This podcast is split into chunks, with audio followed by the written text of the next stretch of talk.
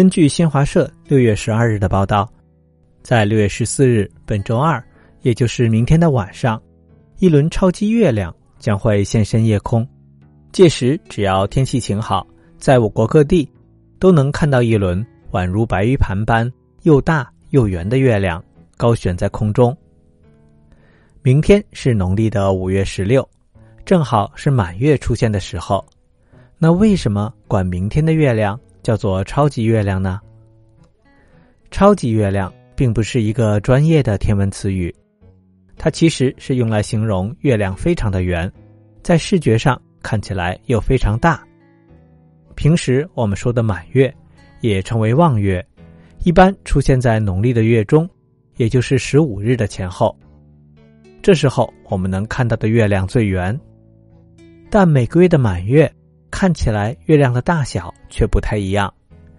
这是因为月亮围绕地球公转的轨道并不是一个正圆形，而是椭圆形。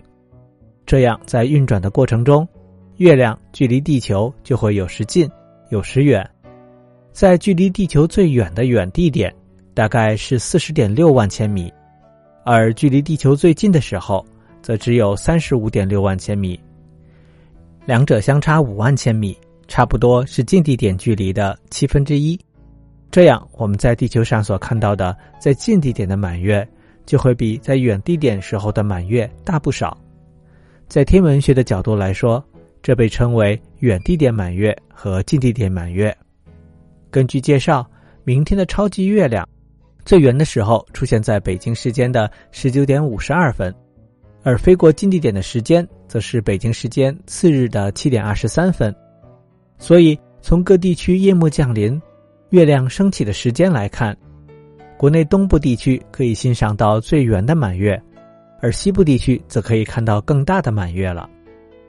等到明天太阳落下，感兴趣的小朋友就可以在爸爸妈妈的陪同下，选择一处视野开阔的地方欣赏月亮了。如果附近有高楼等障碍物的阻挡，也可以稍等一两个小时。等到月亮升高之后再观赏。六月十四日的这轮满月将会是二零二二年的第二大满月，而今年的最大满月则出现在下个月的七月十四日。虽然明天的超级月亮只能排到第二位，但它和下个月的最大满月在地球和月球的距离上面只相差了零点零一七万千米，用我们的肉眼来看是分不出什么差异的，所以。如果因为各种情况错过了明天的超级月亮，也不要不开心，稍等一下，等到下个月，我们还有机会可以再欣赏一次超级月亮呢。